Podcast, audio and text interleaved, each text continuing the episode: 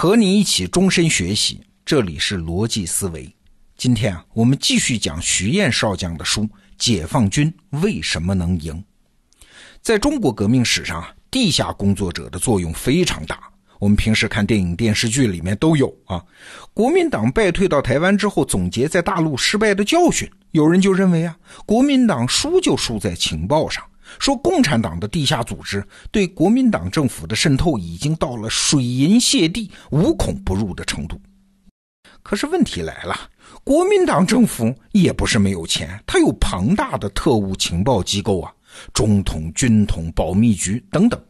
那为什么各方面条件都要差得多的共产党情报机构反而占据上风呢？哎，他们有什么绝招吗？哎，绝招是有的啊。今天我们就来说说这个绝招。你想，地下工作的特点是危险性太高啊！这种环境通常会让那种情报机构为达目的不择手段，只要能够消灭对方、取得情报，什么事情都可以做。你看，从反抗清政府的革命党人，到反抗袁世凯的国民党人，再到国民党内部的不同派系之间，那都是为达目标不择手段，什么暗杀、绑架、色诱、收买等等，无所不用。汪精卫暗杀摄政王，宋教仁被刺身亡，蒋介石暗杀陶成章等等，例子很多。可能很多人都没有意识到一件事儿啊，就是在这个方面，共产党确实是个例外。中国共产党从来不用暗杀这样的手段，对蒋介石和其他的国民党的高官，甚至包括国民党的特务头子，共产党从来没有策划实施过暗杀。这不是因为没有机会啊，而是共产党内部。对此有着明确的禁令。听到这儿啊，有人可能会说了：“不对吧？共产党明明搞过暗杀呀，周恩来不就亲自领导过著名的特科吗？”对，特科成立于一九二七年，是周恩来亲自创办和领导的。特科确实搞过暗杀，但是这个暗杀和那个暗杀不一样。特科暗杀的不是敌方的领导人呐，而是本方的叛变人员。是为了减少进一步的损失。创办特科的时候啊，周恩来亲自为特科规定了三大任务一不许。三大任务呢是搞情报、惩处叛徒和执行各种特殊任务。一不许呢是不许在党内互相侦查。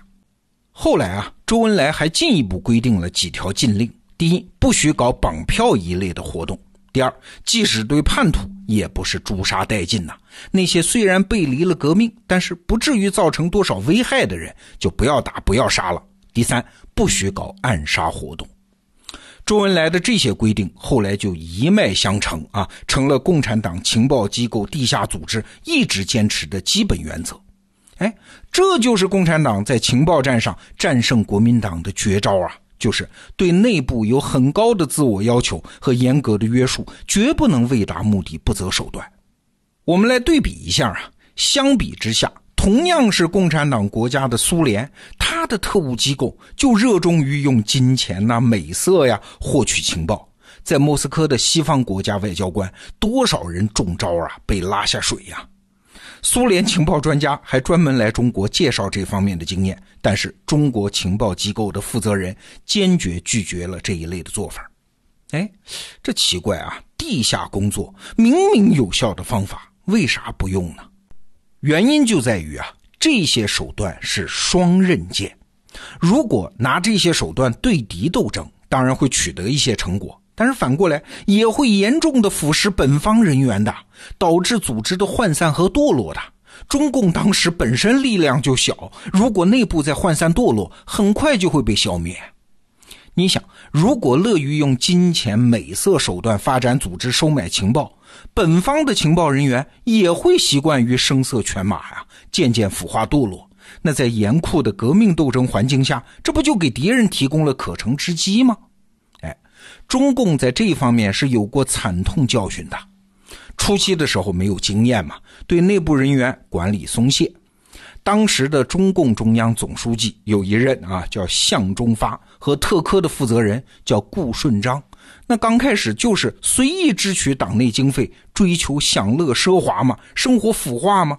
一旦被捕，那马上为了活命就叛变啊，给党组织造成了很大的破坏。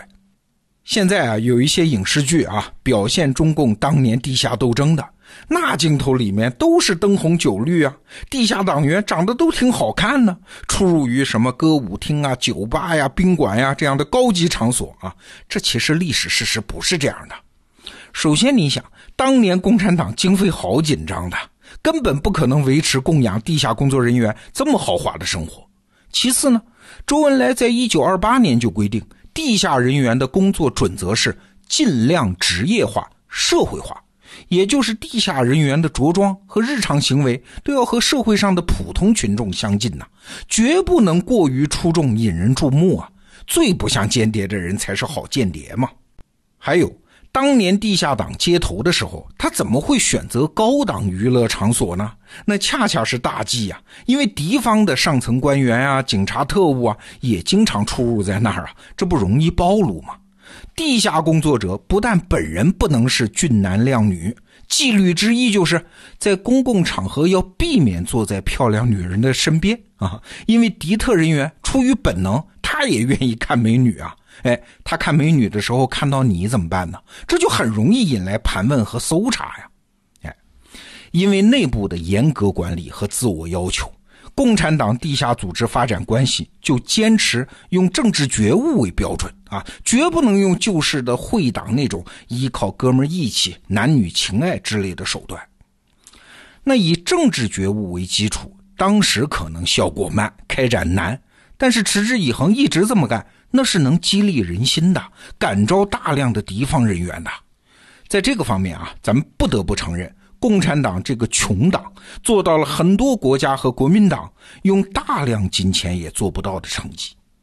国民党后来就经常感叹呐，很多他们内部的高级人员，比如说特务机构领导人徐恩曾的机要秘书钱壮飞，蒋介石文胆陈布雷的家人，傅作义的女儿傅东，胡宗南的贴身秘书熊向晖，南京国防部作战厅厅长郭汝怀等等。都是共产党的内应啊！国民党的重要情报往往第一时间就送到了共产党领导人的案头。你想，国民党这个仗他还怎么打？那这些人呢，是位高权重、既富且贵。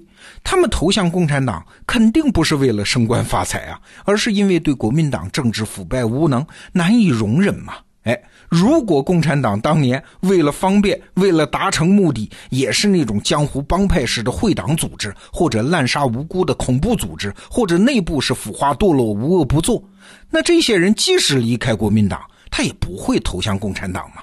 那这些情报怎么能来呢？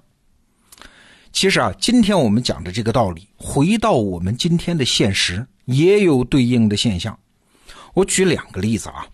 有一次啊，红杉资本的沈南鹏就问我，他说：“罗胖啊，上市公司的股价对于公司到底重要不重要？”哎，因为有的老板就说了：“我虽然持有上市公司的股份，我也不打算卖股票，我也不打算抵押，所以股价高低跟我没有关系。”沈南鹏说：“股价是什么？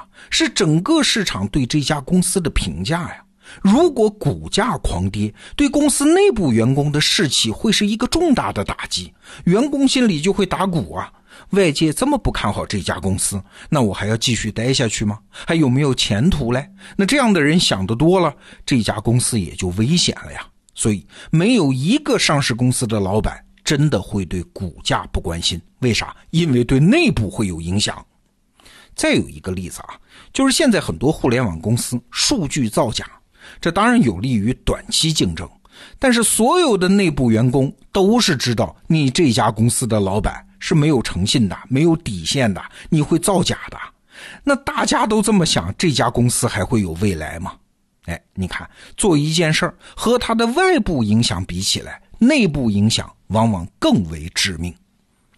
所有的工具都有两个方面的作用啊，对外是达成目标，对内呢，工具会塑造你自己的。所以啊，面对一个有用的工具，我们可能得多想想后者就是塑造自己的作用。再说一遍，真正重要的不是外部目标，而是内部。好，徐燕少将的《解放军为什么能赢》这本书的金牌版电子书已经在得到 APP 上架。点击本期节目的文稿，或者在得到首页进入电子书栏目，就可以看到购买链接。好，这个话题我们明天接着讲，明天见。